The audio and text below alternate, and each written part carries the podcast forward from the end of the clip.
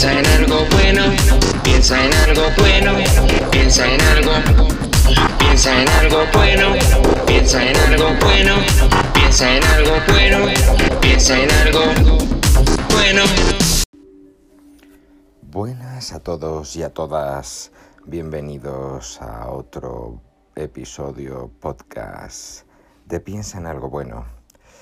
Hoy y a petición de uno de mis queridos seguidores, mi querido amigo David de Mónaco, voy a hablar de qué ocurre cuando tenemos a las personas lejos, cuando hay una distancia, cuando has tenido una relación fuerte con alguien y todo eso se queda en el aire. Hay una canción de Thomas Handel que en su próximo álbum habla de este tema, pero todavía no, no ha salido al mercado, por lo tanto, cuando salga ya os la pondré, porque veréis que claro está este tema. Pero bueno, volviendo a lo que nos ocupa. Sí, la verdad que esa sensación cuando has tenido una relación fuerte con alguien y de repente se acaba, ¿no? Ya es como que todo se enfría. Eh, yo la resumo siempre de una manera. Y es uno de los grandes errores que cometemos los seres humanos cuando entablamos relaciones con los demás seres humanos. Y es lo que yo llamo dar por sentado.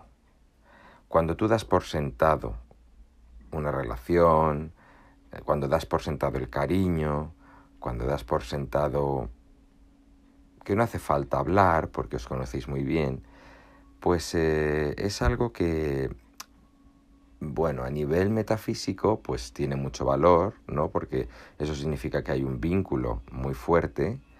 Eh, a nivel espiritual o anímico, sensorial o como, lo o como lo queramos llamar, pero a nivel terrenal es duro, es duro de sobrellevar porque cuando das por sentado algo, siempre una de las dos personas pues va, va a estar triste, ¿no? Mm, porque cuando tú te acostumbras, sobre todo, que es otro de los grandes eh, dilemas del hombre, acostumbrarse, cuando tú te acostumbras a tener una buena comunicación, cuando tú te acostumbras a... Mm, bueno, a que en la distancia tienes algunas herramientas, como puede ser hoy en día los teléfonos, internet y todo esto, bueno, pues tú crees ¿no? que esa comunicación se puede mantener, tú puedes eh, escribirte a diario, pero llega un momento en el que eso ya deja de existir. Y es cuando, bueno, pues uno empieza a sentirse rechazado en algunos momentos, em, la otra persona no se da cuenta a lo mejor que ha cortado en seco una comunicación y, sí, mm, retomando un poco e, ese argumento de principio, claro que es una cosa bella, ¿no? El que tú tengas comunicación extrasensorial con alguien, pero somos seres humanos, eh, estamos en la Tierra y tenemos que comunicarnos de manera real, porque ya bastante irreal es la comunicación que tenemos hoy en día, que a pesar de estar hipercomunicados estamos más solos que nunca. Eh, nuestro mejor amigo se ha convertido en el teléfono móvil y, a través de él hacemos todo y creemos que así vamos a llegar a todos los sitios y nos va a dar la felicidad. Pues no. La felicidad al final ni te la va a dar el móvil, ni te la va a dar la otra persona, ni te la va a dar eh, esa añoranza. No. Al final la felicidad te la vas a dar tú a ti mismo. Porque la felicidad al final es una actitud, no es un momento o no es un estado continuo, no, es una actitud. Y es difícil llegar a, dominar esa actitud, ¿no? Porque estamos todos los días bueno, bombardeados por, por miles de situaciones, miles de inputs eh, emocionales, sentimentales, profesionales, familiares, que nos hacen, bueno, pues eh, desestabilizarnos un poco y, y pues eh, nos entristece, ya creemos que ya es todo un desastre. Pues no, la verdad es que ni todo es un desastre ni todo es maravilloso. Es el juego de la vida que consiste en eso, en vivirla en cada día hacer un poquito más de lo que quieres eh, y sobre todo que lo insisto siempre que hablo, piensa en algo bueno, ser consciente, ser consciente del momento en el que vives. Ahora le llaman mindfulness, pero, pero sí que es verdad que es importante saber dónde estás y qué es lo que estás viviendo en cada momento, porque si, si te centras en otras líneas de tiempo es cuando ya la hemos liado. Por ejemplo, eh, la depresión, ¿no? La depresión es un, es, un exceso de pasado, ¿no? Cuando tú ya has pasado página, pero ves que la vida no va al mismo ritmo tus deseos, pues entonces te, ese pasado te arrastra y te deprime, ¿no? En alguna manera es como esa crisálida de la que no sales y por eso te deprimes. Cuando, por ejemplo, estás todo el rato basando tu vida en el futuro, en qué es lo que va a ocurrir, qué es lo que va a ocurrir, mi seguridad, quiero conseguir esto, lo otro, tal, no sé. Eso te produce ansiedad, ¿no? La ansiedad al final es un exceso de futuro. Por lo tanto, el exceso de pasado es una depresión y el exceso de futuro es una ansiedad. Así que lo mejor es vivir el momento presente. Y bueno, conectando este pequeño paréntesis que he hecho eh, en cuanto al tema de las relaciones a distancia con las personas, eh, bueno, pues también forma parte del presente, ¿no? El, entender que la distancia es lo que tiene, ¿no? Que cuando no tienes una persona físicamente cerca, pues lo más probable es que no te comuniques muy a menudo. No es una cuestión ya emocional, sino lógica, ¿no? Eh, pero dice un refrán que querer es poder. Evidentemente, si tú quieres a alguien, tú vas a hacer todo lo posible por, por, estar en contacto, sobre todo porque hay diferentes tipos de sentimientos, aunque para mí ya sabéis que, el objetivo es el amor incondicional y el amor incondicional engloba todo tipo de, amores y de cariños y de cuidados, eh, sí que es cierto que pues existen entre los seres humanos diferentes maneras de bueno, de, comunicar o de compartir el afecto, ¿no? O sea, hay afectos que tienen más que ver con la hermandad, que tienen más que ver con el compañerismo y, bueno, en esas a lo mejor sí que el lazo, el lazo ese mm, que te vincula no está asociado con la bueno, con la dinámica de estar en contacto muy a menudo, porque sabes que en el momento que retomas ahí está todo, ¿no? Y, y son, eh, bueno, los amigos del alma, básicamente, ¿no? Se podría llamar.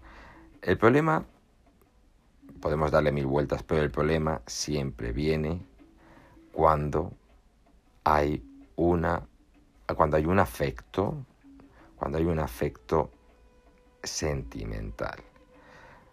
Es decir, cuando uno se enamora, ¿no? Cuando el corazón le va a 2000 por hora, cuando tiene mariposas en el estómago, cuando es una relación romántica, al fin y al cabo. Eso es un clásico, o sea, no vamos a descubrir nada nuevo. Entonces, bueno, pues en esos momentos es cuando la distancia se hace mucho más difícil, cuando la incomunicación se, se malinterpreta, porque los silencios, los silencios también son una respuesta y, es una respuesta muy dura, muy dura de sobrellevar. Pero, pero bueno, por eso, eh, si nos centramos en esos mini amores, mm, pues entonces, eh, pues lógicamente vamos a, empezar a, sobrepensar, ¿no? A pensar en exceso. Por lo tanto, es mejor eh, poner por encima de ese objetivo o de ese, o de ese sentimiento ese amor incondicional, ¿no? Eh, con el amor incondicional lo que consigues es que consigues entender la situación, ¿no? Consigues entender que que hay un, que hay un lazo, que, existe una, bueno, una conexión de alguna manera, aunque no sea hablada. Pero esto no quiere decir, y lo he comentado algunas otras veces, que el amor incondicional significa que uno tenga que pasar eh, y, comerse cualquier situación. No. O sea, el amor incondicional también es decir las verdades, ¿sabes? Siempre con educación y con respeto, ¿no? Y siendo un humilde. Pero, pero claro que el amor incondicional también consiste en decir los errores ¿no? que uno ve, aunque uno quiera a las personas con sus errores y con sus virtudes, pero es importante también ayudar a los demás diciéndolo. Tampoco puedes estar todo el rato diciéndolo porque entonces se convierte ya en una discusión, ¿no? Pero sí que hay que saber elegir el momento en el que lanzar un mensaje que, que puede ayudar a la otra persona a darse cuenta de que, bueno, quizá está desorientada o también nos pasa a nosotros, a nosotros también nos dice algunas veces las personas que nos quieren nos dicen las cosas y a lo mejor no nos gustan que nos digan ciertas cosas, pero nos están diciendo por algo, ¿no? Porque nos quieren y porque saben que a lo mejor pues esa reacción nos afea o, no nos conviene porque nos vamos a sentir todavía peor.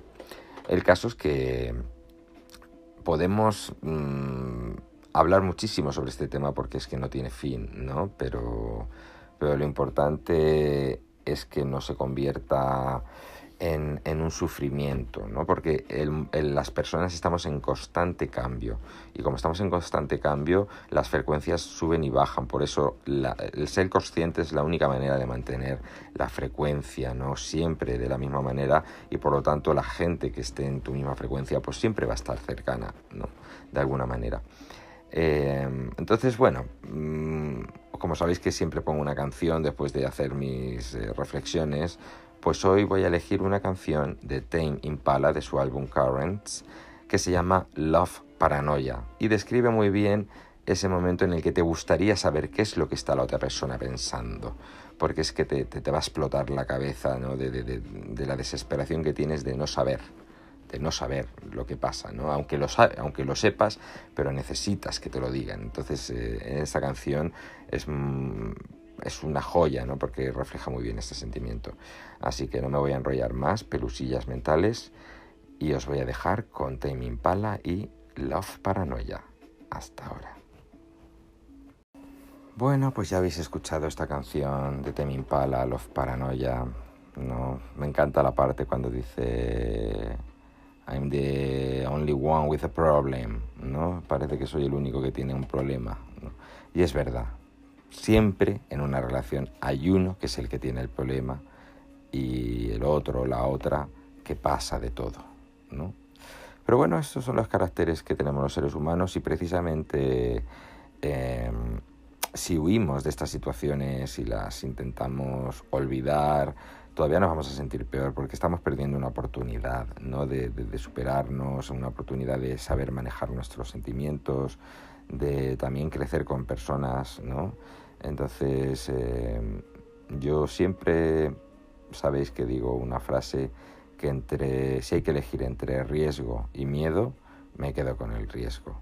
Con el riesgo te puedes eh, estampar, te puedes equivocar, puedes acertar, pero con el miedo te paralizas y no haces nada. Así que yo os animo a que os enfrentéis a las relaciones a distancia, aunque sean difíciles, porque seguramente si, exploráis en vuestros sentimientos, eh, si os fijáis en vuestras reacciones, en los mensajes que escribís, en las palabras que decís, vais a conocer muchísimos aspectos de vosotros mismos que quizá podéis corregir o que quizá podéis subrayar, ¿no? porque son buenos. Así que al final, ¿cómo se llama este programa? Piensa en algo bueno, si es que es lo único que nos queda, porque lo demás ya está todo más que dicho. Por lo tanto, me despido hasta la próxima en Piensa en algo bueno.